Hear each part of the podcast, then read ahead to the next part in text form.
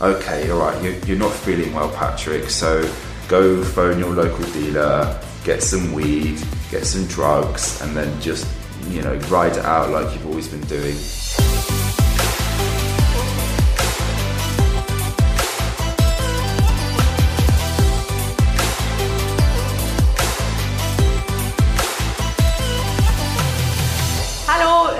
Dass du eingeschaltet hast bei der neuen Episode der Gedankendealer, deinem Format, wo es sich um die Themen Freundschaft, Spiritualität und Business dreht. Wir sind hier in London. Walthamstow. Ja, exactly. Äh, Kein, äh, ich habe überhaupt gar keine Möglichkeit, das zu lernen, glaube ich, aber das macht auch gar nichts. Ich bin einfach total äh, neugierig und total glücklich, hier sein zu dürfen. Ich sitze neben Patrick Evans hier, meinem Cousin. Wir werden heute über das Thema Mental Health Issues sprechen. Wir werden auf Englisch sprechen, obwohl Patrick auch ein wundervolles Deutsch spricht und alles versteht, was ich sage. Ja, ein Ähm, bisschen. aber wir werden da vielleicht äh, immer mal drauf zurückgreifen, wenn ich nicht weiter weiß mit meinem englischen Vokabular. Seid gespannt ähm, und ja, ich äh, fange jetzt einfach mal an, ein bisschen was erstmal über ihn zu erzählen und wie wir eigentlich äh, ja, so zueinander stehen, würde ich sagen. So Patrick, I was just saying you're my cousin and you understood everything. I did, yeah. And you are the youngest of the three boys. yes. I'm, And there's- yeah. Anna, who is the youngest, and how Mm-hmm. many years apart are you guys? Um, me and Anna, Yeah. uh, 10 years. 10 years. So okay. yeah, she's 10 years younger. so it's like D99. yeah, And you are 31. correct. Yes. And you live here in London. hmm And you're an actor Mm-hmm, I And- am. and um, a poet. Uh, a poet, yes. I'm a few things actually, yeah. Yes. So I um, I work as a, an actor um, or a performer. Um, I'm a spoken word poet. Um, I work as a drama practitioner. So I do a lot of work using drama and poetry for mainly young people with special needs or uh, behavioral issues, using drama or theatre as a way to sort of help them with uh, expressing themselves positively. Um, and I do a lot of teaching as well. So I work in schools, uh, teaching poetry or working as a mentor to a lot of people who have had uh, quite damaged backgrounds. So care and creativity, I would say that's my calling card. Yeah. Oh, that's your calling part. Yeah. a card. Yeah. It's amazing. It's very beautiful. And um, usually, um, the people we interview in our format are people who are trying to make the world a little better. hmm And it sounds so cheesy, but um, now talking to you, it really feels so um, so right. You know, Yeah. because uh, it's it's this work you are doing. We Mhm. should raise a lot more awareness to, because we're also looking at the people who who are in need and who are suffering. And um, I'm amazed by the the calling you have uh, Mhm. accepted for yourself and the work you're doing. It's it's beautiful to Thank see you in that place. Thank you. So you grew up in Germany. Maybe we can uh, talk a little bit about that. Yeah. Your Um, so I was born in Germany, um, and um, I was in Germany until I was 12. And um, I was born to my mother, who is German, and my father, who is British. Um, but my mum, my mother and father split up when I was very young. how old were you at the time? You have been Um, seven. Seven, Yeah. yeah, 7 Mhm. Um, and my mother left the home, and so I was mainly raised by my father, who had to raise me and two other boys. Um, so it was a very kind of manly home, if you will. And to to put a little side note, Yeah. everyone must know that the three of you were a handful. You were wild Yes, yes, and loud. yeah. and yeah, very playful. Mm. I always enjoyed spending time with you, boys, but it was always, I think, for Yeah. adults, a lot of energy. Yes, Yeah. uh, still is a lot of energy. that hasn't changed. Um, yeah, so my my father, who is probably my biggest hero in my life, um, was given the job of raising three difficult boys on his own, whilst dealing with the pain of having, uh, you know, the love of his life, essentially walking out and choosing a different life. Um, and yeah, so my childhood in Germany was amazing because I really do love Germany, and when I go back there, I do feel a strong connection to the country and and everything about it. Um, and but then there's a lot of um, complications there as well because um, there was a lot of pain in my childhood that I've only just realised now as an adult what that pain was because when you're a child you just don't understand. You just sort of get on with it or mm-hmm. you uh, distract yourself or you just I go oh that's that's how it is. I, I was too young to even understand what how serious it was. And yeah and then eventually my father decided to move to England with his new wife basically. Oh, he met her in Celle? They met in, in, in Celle, yeah, and then they were engaged, yeah. Um, who she was also British, uh, still is British, um, and they decided to move to England, and yeah, and then obviously I was too young to decide what I wanted to do, so it was to England with my father and my brothers, and goodbye mother, goodbye Germany, and yeah, and then I continued to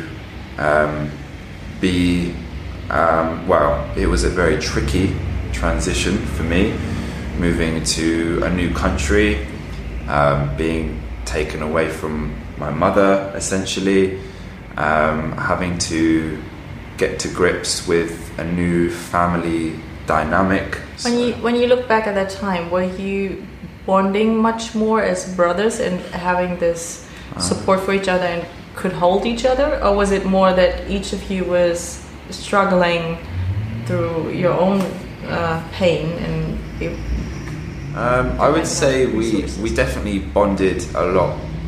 Um, we were definitely closer when we were in Germany. I would say. Um, and we did bond a lot more when we moved to England, but it was mainly because we were all in the same boat. So if we ever had problems that would, you know, we found difficult, like for example our stepmom or the new family dynamic, we were able to confide in each other and say, let's say strong for dad. You know, mm-hmm. let's make sure dad's happy. You know. So you were taking a lot of responsibility for dad. It sounds. Yeah, we yeah. did because um, we he, he went through so much pain with what happened with um, my mother that um, we didn't want him to go through that again, basically. And you know. How often did you see Hilla, your mum? Maybe once a year, um, maybe twice but very very rarely. Yeah, um, and then that stayed about the same, I would say, up until she died. Um, yeah, it was probably about once a year that I would see her, um, and it was never. It was always. I was always very happy to see her, but at the same time, it was always very complicated because when I was younger, particularly when we were in Germany, um, obviously my mum didn't cope very well with having had to leave her children and my father. Um, and she became very unwell throughout a lot of her life, um, dealing with all kinds of mental health issues. Um, she started to smoke a lot more as well. She was drunk quite a lot without me even realizing at the time. Now I realized, oh, that's why she was crying all the time, or that's why she wasn't all together. It's because she started to drink quite a lot, actually. And uh, I remember that there was also times where she was on, on uh, medication, so mm. it must have been a, a wrong or an intense uh, combination of the, Mm. the alcohol as well as the As the yeah, uh, medication she got for her Exactly. issues. no, it was a very um, yeah, it was it was not an easy sight to see for me as a young boy having your mother crying and telling you to your face, going, "I know you don't love me, I know you don't want to be around me." And all these things, and you're sitting there going, um, "I don't. That's not true, Mum. I don't know why you're saying these sort of things." And um, it's a lot of, I don't know. You suddenly feel like, again, quite responsible for your mother's happiness and making her feel better when, you know, it's meant to be traditionally the other way round. Um, but I never knew how to deal with it because, again, I was too young to take care of a drunk person or an emotionally unstable person. Um, and, you know, my mother wasn't like a mess. You know, she did well. She was still strong. She still had her humour. She Right. still had her charm. Yeah. And, you know, she raised my little sister very well, very healthfully. Um, from what I can tell so far, it seems to be that way. Um, but there were a lot of cracks in the painting as well, which you could see more and more as she got older. And um, yeah, Do you think, um, Patrick, if it's okay if I ask, um, because uh, your mother is my uh, mother's sister, Mhm. and um, lately we've been doing, and I, I don't know if I told you, Felix, my brother, Dina, and my sister, Mhm. and I, we were doing a lot of um, research about our ancestors yeah, um, with Rainer, our uncle, and um, we went back away back, and it was really interesting for me. And um, I was still searching because we have a history of mental health issues hmm in our family. So yeah, um, I'm still searching for the how do you say Ursprung?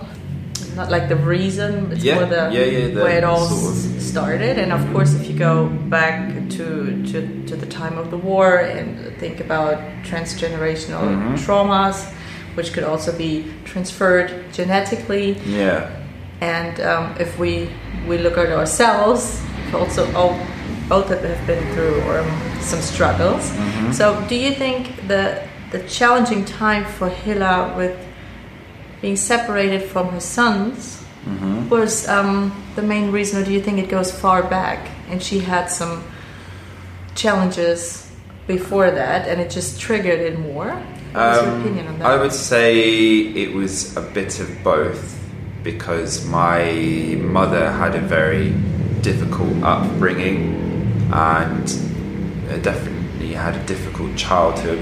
And my opa was a very quiet man, so there was a different relationship there. And it's yeah, interesting because it's yeah. our Oma, our Opa. Oh yeah, They're the same. yeah. Sorry. No, that's okay. It is strange because we also probably have to mention that we both don't see each other that often Yeah, as well. So exactly, it's yeah, it's strange, yeah. but it's Oma and Opa. Yeah, all my. Uh, Yeah. but it's interesting because I I experienced it the same way.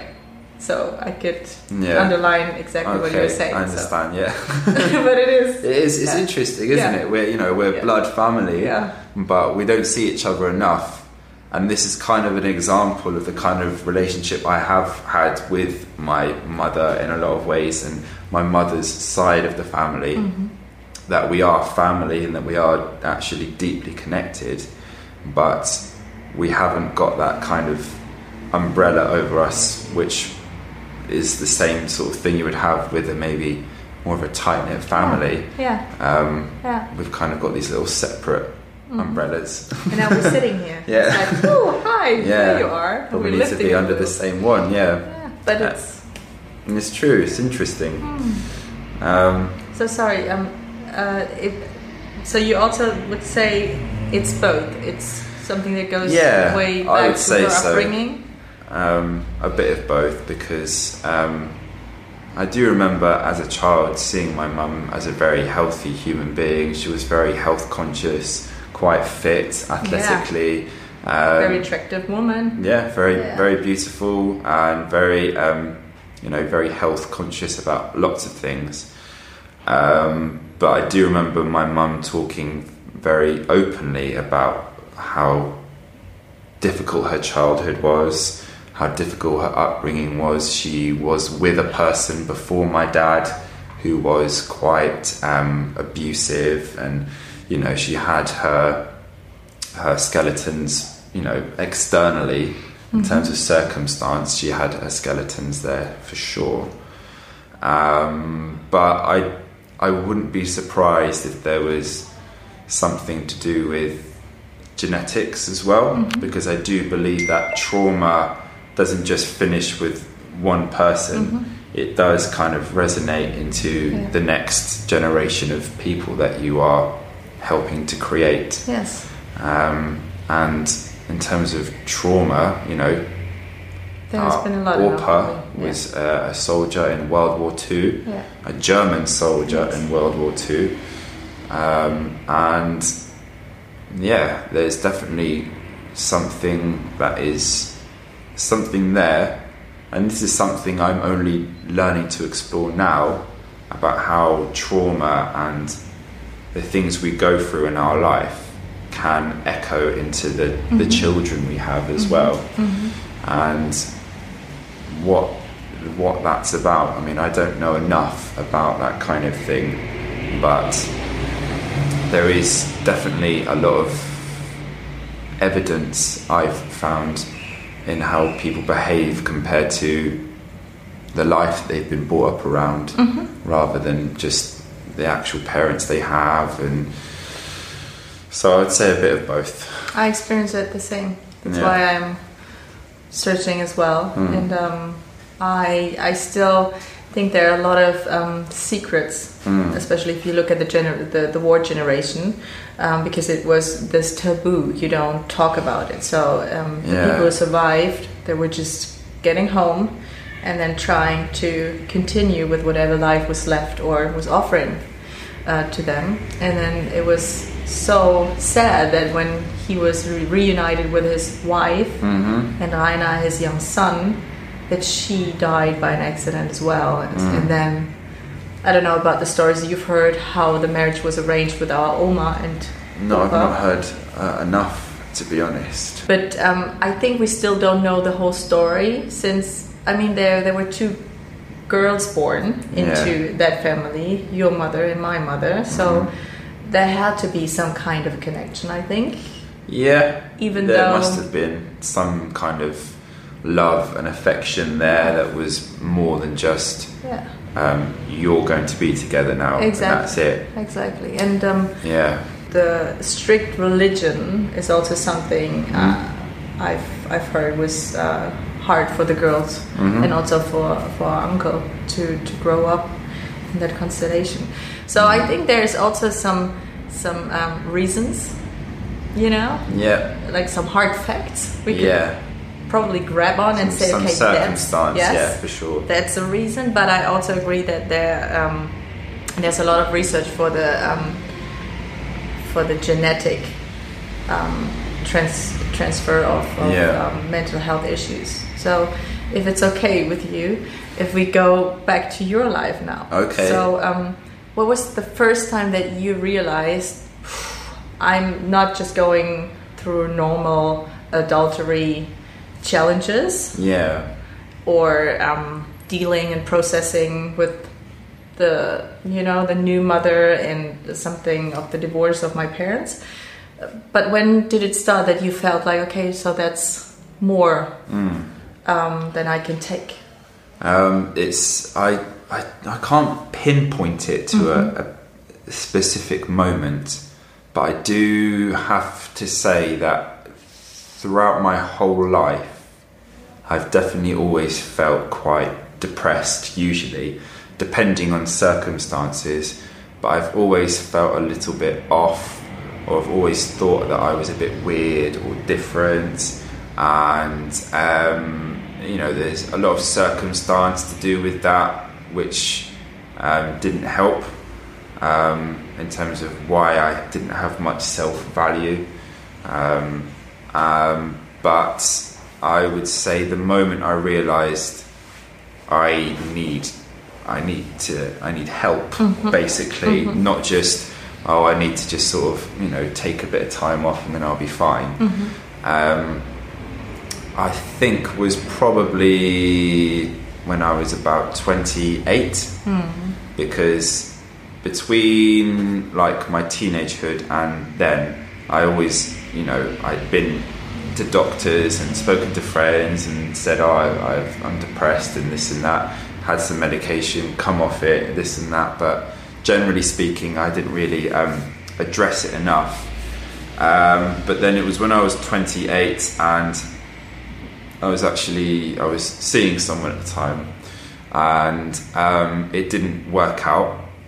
Partly because of um, how I saw myself and how I saw life, and um, I would say things like, "Oh, I've accepted that I will never be happy, and I've accepted that happiness is only for certain people And not for and not for me." And all these this kind of language was being spoken of a lot and um, I'd kind of programmed myself into thinking that way. And eventually, it didn't work out between us because, you know, she, for whatever reason, she couldn't do what it was that needed. She she didn't want to be around people that spoke that language. Um, I didn't know how to make her happy. All this, and then um, and then I had quite a Was that the girl I, I met when you were in Berlin? No, no, no. No, It was, different. I was after that. Um, and although that had some something to do with it as well, because essentially the whole reason that relationship ended was because I didn't know how to, you know, love myself or talk highly of myself. Um, and then this happened again, basically with a new person, but on a much more serious level. And when we split up, I suddenly felt like I had nothing, and I had uh, my hands were empty of anything, and all this work which I was meant to be doing to help myself, I hadn't been doing it at all. And then I went into a very, very serious breakdown and became suicidal essentially. And um, you know that was when I realised, okay, I need to I need to sort myself out basically because there's an underlying thing going on here that has been going on throughout my whole life, and I've never taken it seriously enough to go right. Okay, right now this is where you're going, and you're either going to have a really miserable life, or you're going to you're going to kill yourself basically. And Was that a? Um, I mean, it sounds so brave. Um, was it easy? To, because this is already the first step of of self love. Yeah, um, it was very. Um, I, I didn't feel brave at the time. I felt like I was. Um, I don't know. I felt like I was crazy or something. I felt like I was a person that should be kept in a room and kept away from society.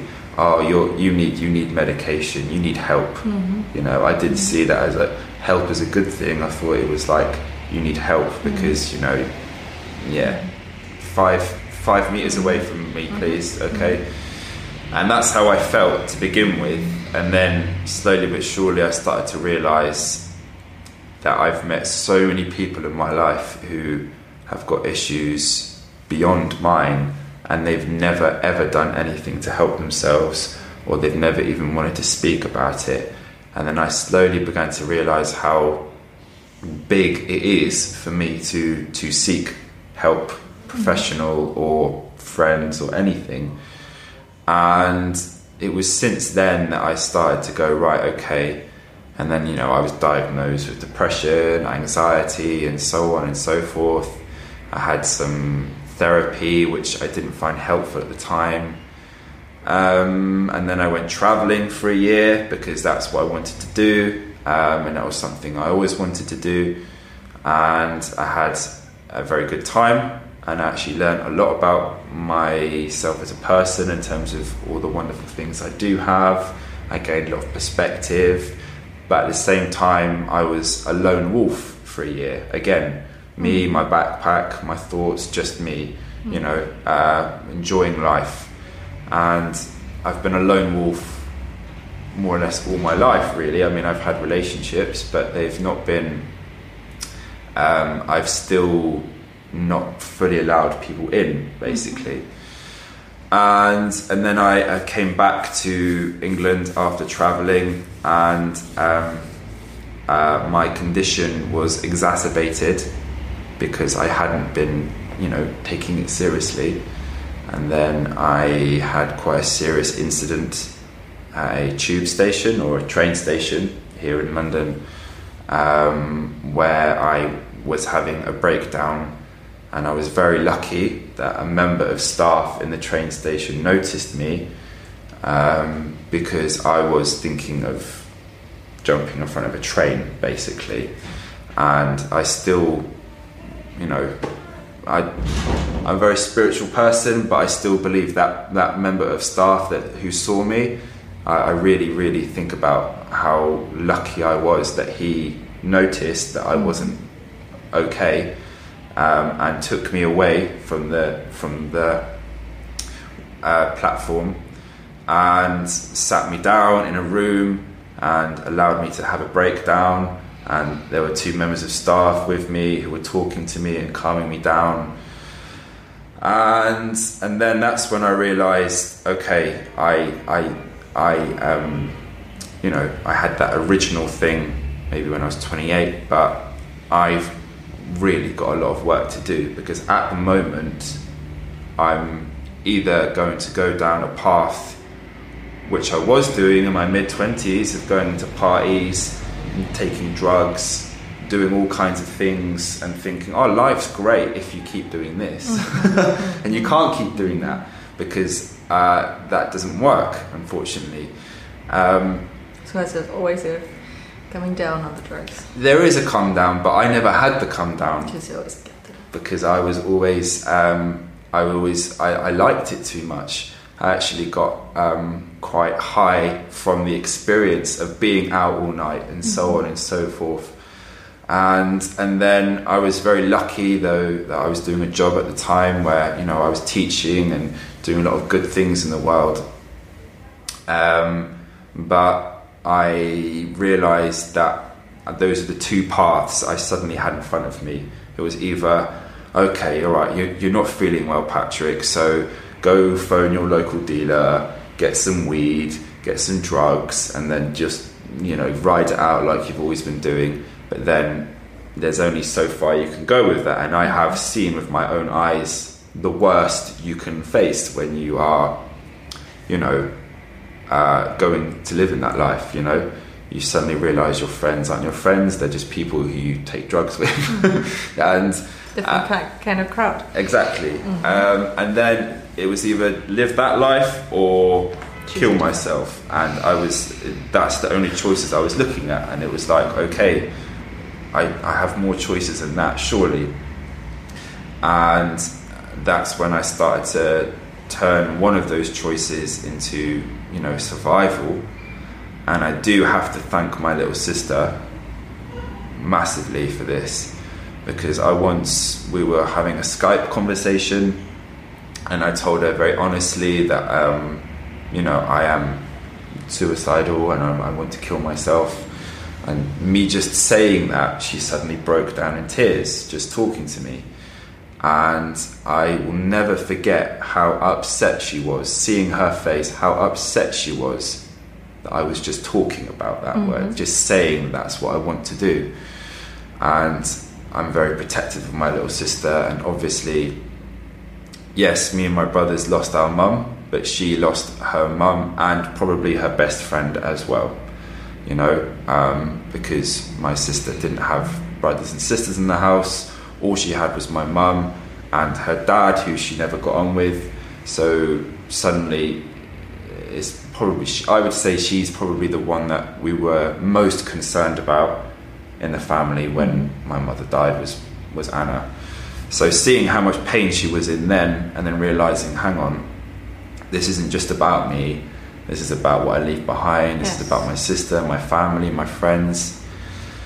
And then that gave me a, a goal, and I would say ever since then, I've been doing everything I can to make sure that I can be the best version of myself and be a person that a lot of people tell me who I am. You know, they tell me a lot of positive things about me, but I. Can st- you intake it? um, no, I can't, to be honest. And I'm learning now through my therapy and through my exploration of myself why I'm so self critical. And a lot of it does come from my upbringing, but a lot of it does come from me choosing to be an actor as well. And having gone to drama school where you're taught to be very self critical and you're taught to be very harsh on yourself and so on. And um, I'm learning where that comes from, but also it's to do with my lack of self worth as well. And um, I, you know, I go, I have these flashes where I'm like, no, I, I am amazing and I am. I am generous and I am strong and I have got love and I have got this and that and all these things that really empower me but I would say most of the time, if people are offering me compliments or offering me some kind of warm warmth, generally I'm I'm still a little bit like, Hmm, are you sure? what do you want? Mhm, What's the motive? What's or the return? yeah, are you are you trying to get something from me, or are you just you know, or you know, is your life that bad that you think I'm good? You know, that is still a thing in my head that I think, you know, and um, that is something I'm learning to work on. But at the same time, I'm aware of it now, and because I'm aware of it, I've become a lot more buoyant. What does that mean? I can I can I'm buoyant when you're floating Ah, rather than sinking basically. Um, into going okay that's you don't agree with that person's positive outlook not because uh, you're a bad person but because of the conditioning and, and so on and so forth. And the Uh, recognition and the recognition already making a big difference about it. yeah And then you can check in, hmm hopefully, with yourself and see. So where is that coming from? Where Mhm. can I feel it? Wow. Yeah, but I have to say that um, what's helped me with my journey with with mental health or creativity or everything that I'm trying to achieve, um, a lot of it has to do with my poetry. So now you're helping me to get the interview in the direction. Yeah, yeah. you didn't have to do Oh, that. sorry. No, I was, so I was trying. Okay. Like wow, no, it's okay. I just wanted to give you a minute because it's it's um, I think it's it's really brave and I'm very very touched and I'm very Okay. lucky that you're okay and that you made the decision that way.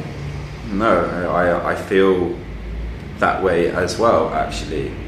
And something that I've been practicing a lot recently is I do affirmations. Yes. and it's something I learned from Buddhist techniques, uh, but it is very transferable. And I'm doing this thing where you you basically say something again and again, like a mantra, like you say, "I." I will find love. I will find strength. I will find happiness. But then I've started to change that to saying, I have love. I have happiness. I have strength. I And have am. fortune. And then I am, exactly. And um, doing that has really helped me. And- Amazing. And, doing that, because just saying that a hundred times a day Yes. to yourself, Yes. it becomes a bit more of a broken record in your head. Yeah. And then you're hearing that, even if it's just background noise in Yeah. your head, you're hearing that more Mm-hmm. than negative thoughts. And Yeah. it's it's also it's great, and it's um, I think it's one part in the be- behavioral um, psychology uses um, a lot of those techniques to get you conditioned in a in a more positive way. But on the other hand, I think it's and now we're getting to your part. It's it's very important to deal with what's in yourself Mm. on a non-cognitive level. I believe, Okay. and I I'm um, so convinced that the artistic way is a great way of dealing with emotions because then it's more creative, and then you you you can't reanalyze or interpretate the whole time what are you doing and why you're doing it. You know, Mm. because um, from my own perspective, I sometimes, when I was dealing with my mental health issues, I was um, always thinking, okay, am I manipulating? Or is it really true? Or why am I doing this? So, in, in a way, like having my inner game dance, whatever you would call Yeah, it, yeah. going on. And once I start being able to turn off my mind for a second and just let it flow in whatever way, for, for me, it's uh, working with my body Yeah. for example. But I think that might be what, what happens when you do poetry because once you're writing, then there's also this technique of therapeutical writing where you just feel like someone is moving your hand. I don't know if you experience that too when you when you write. It's like something is just yeah, channeling out you. of you. It's it's not you. Yes. Yeah, I I've, I feel that sometimes. but it is you. It's just It is, yeah. a different yeah, uh, level you're um, connecting with, and I think that's uh, besides the be- behavioral um, techniques. I think it's great. So maybe you can tell us when you what was the time you started writing poetry about Um, journaling. Did you do that? And Um, well, I've, I've always written. Um, um, I've always been very creative, and I loved when I was younger. I've always connected to, to hip hop and rap. So I would write little raps and poems to myself, and me and my friends would practice things sometimes, but only for fun. Um, and I, you know, when I was um, younger and, you know, trained to be an actor, I would write plays and Cool. I even started to write a feature film. Um, so I was always creating things here and there. You know, I love storytelling in all forms, really. Um, but I started to write poetry um, when I, a friend of mine actually, who was a rapper, basically, um, I said to him, "Oh wow, I always wanted to be a rapper," and he said, "Well, you know, you can." And I was like, "Well, you know, I'm a bit old now, or you know, I'm not in that world, or whatever." And all excuses. and then he was like, "Mate, you're you're you're a storyteller. Just don't see it as rapping. Just see it as storytelling." And I was like, "Okay." And I started doing that, just writing little poems. And then a friend of mine um, heard me say one out loud, and she was like, "That's this is really powerful. I think a lot of people would connect to this. You should share it at one of my nights." And I was like, "Okay, all right." And and then I I shared it, and lots of people were really affected by it, and um, very grateful, and shaking my hand afterwards. And I suddenly found that this was like something I, I immediately agreed with, and a very close friend of mine who I've known all my life, he said to me, he said, I felt like I really saw you in your element when you were doing that. There's something about poetry or spoken word which I think you really connect to. And then I started to watch spoken word artists like uh, Kate Tempest and George the Poet, these people who play with wordplay and all these kinds of um, techniques. And I started to get involved in that, and then I just started to write lots of poems and stories. And, and then I realized how much room there was in the poetry scene for people to speak very openly about their demons and their issues, and that it's met with respect and love. And um, I thought, wow, if there's anywhere in the world for me right now to voice my demons, um, this is it. Because I think I can help other people stand up and talk about things. And one thing I did see a lot as well, which I found very encouraging, was seeing a lot of men talk about things like this. And I learnt very recently um, that apparently, this is just a statistic apparently, but a lot more men feel more comfortable sharing their problems in front of a room of strangers than they do with their close ones. and apparently it's opposite with with with women. Apparently, I mean, this is just a fairly generalistic statistic. And why do you think it is that way? What is what is the difference? I have an idea of myself, but maybe Um, you can. share. I I think is to do with men not wanting to feel vulnerable around the people that they might feel responsible for. Mhm. So if you are a father, for example, um, you might not want to sit amongst your children and your wife talking about how sad you feel or talking about how you know you- you're not doing very well at the moment because immediately the family would go, "Oh no, uh, what are we, We going lean to do?" on him. He's yeah, he's the father, you know. provider and yeah, This is what we do in society. We look to the to the man. the man, um, and it's the same with um, a lot of what we call like toxic masculinity, which you do see a lot now, um, and um, I think there is more pressure on men not exposing themselves to the people they're close to. Um, but for example, if I was standing in a room full of people I didn't know, I don't have responsibility over looking after them or making sure that they need food or making sure that they need someone strong to help them with something. All I can do is just, you know, open up, and that's all I can do. So I definitely think that there is, um, it's, it's mainly to do with social pressures that a lot of men feel like they can't be vulnerable in front of anyone, let alone their their family or their close friends. And it's these wrong role allocations we have in mind that, that force us to, to fit to a certain um, yeah a certain role you know um, because society is teaching us that way and it's it's our upbringing and then it's the school system or academically you know and then in, in your job you're also trained not to show or express your, your full self because Yeah. uh, no leave your personal stuff please outside of the door Yeah. you know and it's it's also affect the affect the no it also affects women as as well but it, i think Yeah. in different ways. But it what what we both or um, women and men are confronted with is just a limitation of possibilities.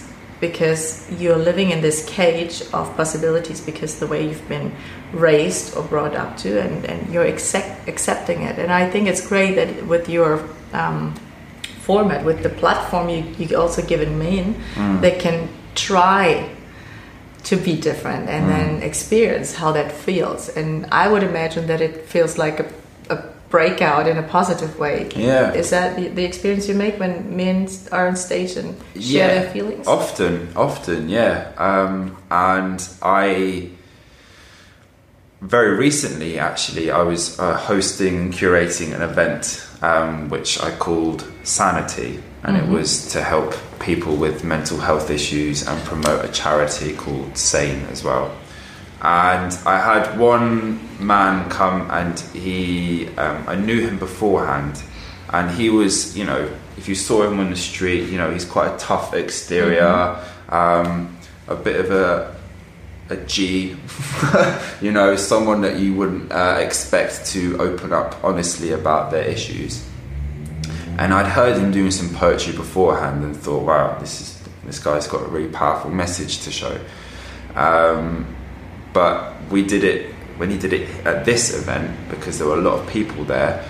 During halfway halfway through one of his poems, you know, he started to really start to feel quite emotionally. and He was Yes. starting to cry, and he was really sort of feeling really special about this resonance that he was getting back from an audience, hmm. and how powerful it can be to really sort of stand in front of a lot of people and be that vulnerable, and people shake your hand for it instead of going, "Come on, mate." You know, toughen up. Mm-hmm. You know, Get people yourself together. reward your vulnerability, and I think that's something clearly he'd never, he probably hadn't experienced that much before, and I think that's something that I think that I'm seeing a lot in kind of a lot of the men that I see coming in front of a stage to share anything, let alone their demons. is how much reward you can get for being vulnerable. Um, and you, there's this word weakness, which we, we, we probably would go, ah, that's what it is, it's being weak. Mm-hmm. And it's not. we we are most strongest when we are actually at our most vulnerable. When you are a, Yeah. a soldier going out to war, Yeah. um, you are and you're running into no man's land, you could get killed at any moment. You're at your most vulnerable, but you're also at your most brave Yeah. because you're screaming and running into death, going, "Come on, Yeah. come on, you can whatever we can do." Ah, Yeah. you know. Um, so there is actually a lot of excitement in going out there and going, "Is that the best you can do?" Mm-hmm. And not caring what happens as well. I think that's also very important that people sometimes try to cover up what, what resonates in them if they see someone so vulnerable. Not everyone can can um, how do you say that can um, aushalten. ah, damn it.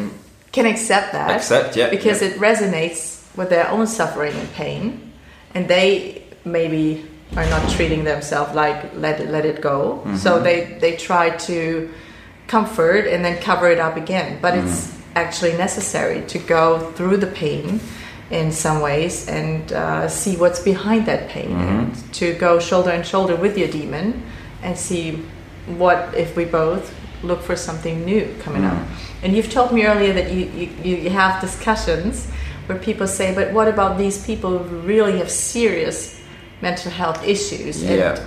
and they're confronted with their pain. I mean, the G man, the alpha male, Yeah, yeah, on, yeah. on stage breaking down, totally because it might be the first time he's confronted with the feelings all coming up. And Yeah. I know for myself, once you've covered for a long time, and it all it, it feels like, you know. Yeah. Um, is it okay from your perspective that they should still do it, or how should it be accompanied? Um, I definitely it's it's interesting because obviously you have to be very considered about asking someone to pour out their demons Yes. in front of people and then go, oh, thank you very much, very brave, and then them going, oh, well, now I've Yeah. now I'm feeling everything Yes. and I've, the, the can of worms Yeah. is open now Yeah. and I don't know how to clean it up. Exactly. How can you help me with that, Patrick? Yes. And, that, and that's when I'm feeling a little bit like, okay, um, I'm here for you, kind of offering some kind of support, um, but then also making sure that, that you know there's some kind of aftercare system as well. Good. So when you can kind of um, um, when someone has opened up their demons, just recognizing them, uh, e- even if it's just checking in with them after, saying, "Are you okay? Yeah, fine. You're to be right to get home. Yeah, okay, good." You know, everything we've talked about in this evening, it doesn't just reflect in the work that we're doing, but you know, there's all kinds of places that you can turn to to help yourself with whatever it is you need to help yourself with. Um, I think it's very important that you do that. I mean, it's, it's, it's not, I don't see myself as a doctor Yes. because it's just not how I feel. I feel very fraudulent. But I do like to reward everyone who's come up Mm-hmm. and spoken openly about that and make them feel very valued immediately, Mm-hmm. even if it's just with words and going, right, thank you so much for your bravery, you're amazing, this and that, and so Mm-hmm. on. So that, you know, they are, their, their pain or whatever it is that they've given to the audience Mm-hmm. has been taken by someone and not put inside me, but I've, I've, I've held it and go, thank you, I'm looking at your pain, thank you. I Well, see you. I see you, exactly. Um, I recognize you and you're not alone, and so on and so forth. Um, and I think that's all I can do, really, because obviously I can't give my phone number out to everyone in the world and go, hey, just call me if you're feeling ill or Yeah, call me. And you're probably not the right person. I mean, you know, Hmm. um, because some some conditions need um, specialists, Yep. and um, some journeys take longer than a session on stage, and then the after care. So, Mm. um, but I think it's great if you um, check in with them and see are you okay, and Yeah. maybe have some numbers Yeah. prepared or some people they can contact. Um, Yeah. and then also make uh, make sure that the, the person knows, okay, this is a safe space, Mm. and you take very good care of that. He said um, that they feel okay. Yeah. They're people who are empathic. Empathic. empathic. I Yeah, just the English just Yeah. and I can open up here because it's okay. I, I won't be judged, and uh, I think that's already comforting for, for people with mental health issues. Because unfortunately, these are the peoples who are on, yeah, outside of society Yeah. and who are Mhm. treated, still are being treated um, very Well, badly. yeah, about treated as lower forms of yes, um, people. Yeah, yeah. just because. it's true, and there is, you know, a lot of work, and there's a lot of, you know, charities, or there's lots of um, companies that you can call twenty four seven to talk to if you're not if you are in distress, and um, I sort of make a point out of that as well at the end of the um, at end of the night. You know, there's this com- this charity I keep mentioning called Sane, um, who I work with. You know, I will mention them in it and say they do lots of great work, lots of great work. There's cards over here. Please pick them up on the way out. Okay. Um, if for whatever reason any of you, you know, have been affected by the issues we're talking about in this evening tonight, there are places like this you can talk to. So there is kind of like some kind of offering of, you know, if for whatever reason you've opened up and on your way home tonight you're feeling quite vulnerable, at least there is something we've given you to help Yeah. you with yourself, other than just a high five. Yeah. Well ya. done. Yeah, well done. Very brave. Um, How many people are sharing their words on stage through one of those nights? Um, on average, I would say on my one of my nights, I would say it's probably about twenty people. Wow. How big is the audience? It varies. It can be, you know, I don't. It's never a big audience because I do like to keep it quite intimate, to be honest. So around fifty, between fifty and seventy. Wow. Um, yeah, And how often do you share your poems? as often as I can. Yeah, um, I um, go to a lot of different nights in London. Um, I'm, I do. I get a lot of gigs booked and things like that where I do um, share my work. Um, I was very lucky recently. Um, I was um, asked to come perform with a company called Spoken, and they were asked to come into basically this cooperative event. And um, they were having like a day where they would talk openly about mental health issues and getting people in the work to talk about these sort of things. Wow. and um, I was a guest poet who came in and I did one of my poems which is about my struggle with depression. And then I did another piece which is about someone who I used to know who had a very difficult life and how you know no one ever helped her. And you could tell it was something that, uh, in this environment that they never really heard people talking openly about before. And it was a really really exciting process because I got to sort of be be the guy who can talk openly about depression and harshness and what it really feels like and what people with these issues actually think and want to do rather than sort of like talking about it quickly. Yeah, so as often as I can, yeah. That's great. Yeah. That's great. And um, is it okay if you share something with us? of course it is, something? yeah, So yeah. maybe we can um, leave that setting and Yeah. um, you could you could show a little bit of, of, of your art. Of course, yeah. If that's But- not a problem. But before we do that, Patrick, we also, I mean, we have quite of an audience. yeah. Still working on, on that. But um, is there anything you need support with? Any project you um, ask for? Anything that could Um, help you with that growing? Um, That well, be I, I, to be honest with you, um, my because I'm starting to develop my own company and collective called uh, Word Soul, and it has become a night, but it's going to become a company that helps people, particularly young people with um, damaged backgrounds or mental health issues, use poetry or spoken word as a positive way to express themselves. Because um, in London, particularly, a lot of young people, there's a lot of of crime here, and a lot of young people are resorting to very dangerous ways to express themselves, sadly.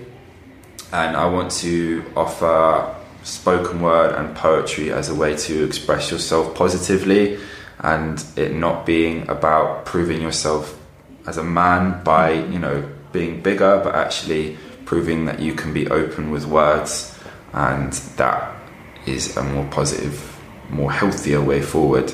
Beautiful. Yeah. So it's like um, events. Yeah, um, events, You're yeah. offering um, through uh, England or yeah, well, London. to London to start Yes. off with, um, and then what I'm my aim is to create like a course essentially where people can come and learn how to use spoken word and poetry, and it can be you know a number of weeks, and then it culminates in them producing a piece of spoken word which you know can be showcased in front of um, you know a body of people whether it's you know poetry enthusiasts whether it's mental health um, workers or you know a collective of people. And by doing that just creating more of an audience and more of a platform mm. for people to understand how important not just poetry but anything artistic or creative mm-hmm. Mm-hmm. how important it is to help people with their troubles mm-hmm. basically. Yeah. and um, and how much more reward we need to give people for being vulnerable and how much more reward we need to give for people to be able to stand in front of a lot of people and just be open about something mm-hmm. and um, not be scared of that. Because there is still a stigma in society. Mm-hmm. You can, you know, there's less of a stigma around people saying, Hi, I'm Patrick and I have depression. People are like, Oh, okay. But if I said to you, Hi, I'm Patrick and I have schizophrenia, mm-hmm. people, generally speaking, would be mm-hmm. like, Oh, okay. Mm-hmm. When actually, there's lots of very um, capable people in society who have schizophrenia, who know how to deal with it, Yeah. and are able to do typical jobs and mm-hmm. so on and so forth, but they're still kind of cast to the side because when it is like a one-to-one situation and they're like, "Oh, why are you not drinking any alcohol?" "Oh, because I suffer from schizophrenia." "Oh, oh, okay." And it, Oh. Uh-huh. and then it's like, "Oh, that's I have something to oh, go to. um, oh, okay. Or if you're in a date situation, it's very hard, Yeah. Mm-hmm. and I've had that experience myself. You know, because I, I've been clean for about a year now, which is a big thing for me, and I, you know, I've been in many social situations, particularly dates, where I'm not drinking. And there is that kind of like, why are you not drinking? And so because I, I, I don't like alcohol. And then there's a little bit of a, Hmm.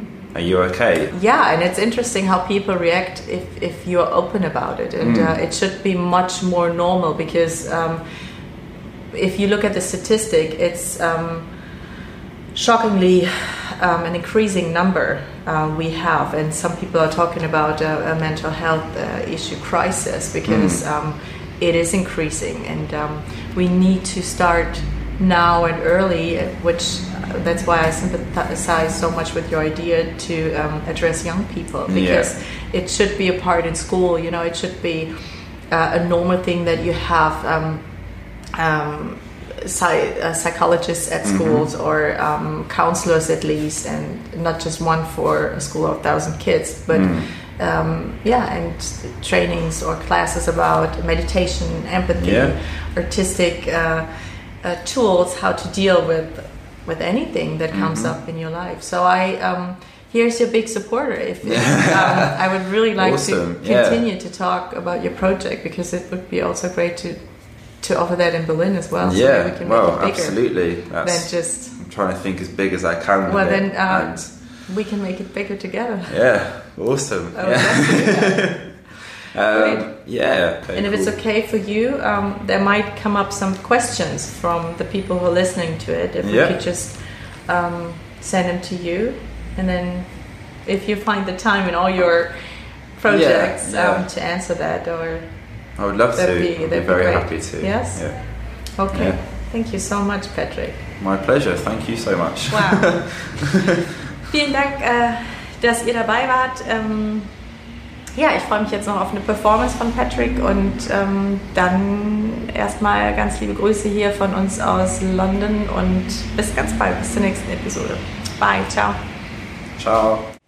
That ache you feel when you just can't move. Like a shard in your soul that makes you want to prove that all the hate for yourself that you just can't soothe is that necessary evil to help you find your groove. I don't see the good, I just see the bad. I'm looking to the skies and hoping it's a fad. A party all around, but inside I'm feeling sad, got nothing to offer, so I just get mad. It's like I'm trying to be everyone that I'm not, comparing myself, letting my confidence rot. There's a world out there and they call it beauty, and I struggle to see how that can include me. It seems I need hatred to keep me moving like a rageful beast that finds the pain so soothing. The darkness is there, so I keep it grooving as I choose the worst to keep it all so grueling. No matter what fun seems to come my way, I transform the thoughts to make it feel so grey. It's just too real, so I let myself stray and walk head down to another brutal day. It's easy for you to tell me that I'm being selfish. What you don't understand is that I believe I deserve this. I just can't see how being of any service is I invite the demons that help me to birth this. I tried to remember when I was happy as a child. Thoughts and dreams made me feel so wild. A time of freedom, no time to feel scared. A time where joy felt like it could be shared. It's distant now to think that was ever me. Thinking I could be anything that I want to be. That peace of mind that allowed me to be free. Instead, feeling like I'm drowning in this stormy sea. We all hit bumps that put a thorn in our side, but there must be something to keep me moving with some pride. When you feel this numb, it's hard to walk with any stride. When you're always that guy that only says, Well, I tried. I think I'm a fool to admit I'm in this strife, because I'm not the only one who struggles in their life. But I've got to wake up when in this pain I thrive, when I look into my hands and see a bottle and a knife. There's no use pretending I don't want to be myself. I'm an unused ornament sitting on this dusty shelf. If love is richness, then I'm missing all my wealth. There's no spirit running through me and it's killing all my health. Where does it come from, this anger and this mess? Just a trip to the shops shouldn't feel like such a test. There's no way out. I'll never feel my best, and I'll never look at life with a smile or a jest. She looks at me with that beauty in her eyes, that warmth, that truth, that will to compromise. All her support's wasted, so her laughs will turn to cries. I'm left on my own again with this man I can't disguise. Love's not the only thing that I'll push away, because I'll knock anything that comes to me today. I'm the master of this pain, it's there I choose to stay. Please just rid me of this world, on my knees to God I pray. I can never see this ending. I don't want to be alive. This world would be much better without me looking to survive. My talents are fading. I never had a jive. There's no fire in my veins until my hell I choose to dive. Then you have those mornings and you think you are the boss. There's a pulse pumping in you and you just don't give a toss. The cloud begins to fade and your brain's not filled with moss and your soul can truly shine with that glitter and that gloss. It's these moments that keep the faith, the ones that feel less blurred, the ones that mean I'm standing here. Trust me, that's my word. There's much to look forward to and you can do no wrong. You can imagine more than crying at your funeral song. You can see the victory if you promise to stay strong and I promise you will find it's in this world that you belong.